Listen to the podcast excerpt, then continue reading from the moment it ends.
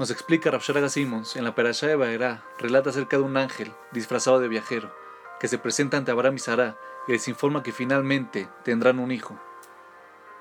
Esto significaba una gran sorpresa, dado que Abraham tenía 99 años de edad y Sarah 90.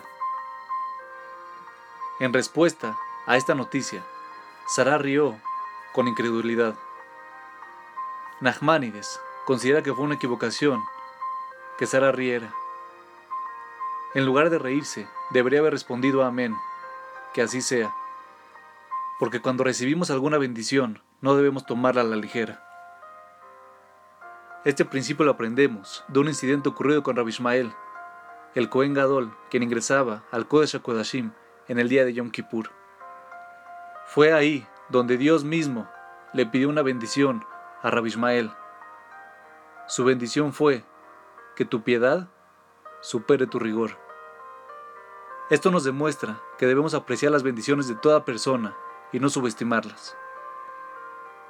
Entonces, ¿cuál es la respuesta apropiada cuando nos bendicen con buena salud o éxito? Respondiendo amén. Debemos creer en el poder de cada ser humano de ser un conducto para recibir la bendición de Dios.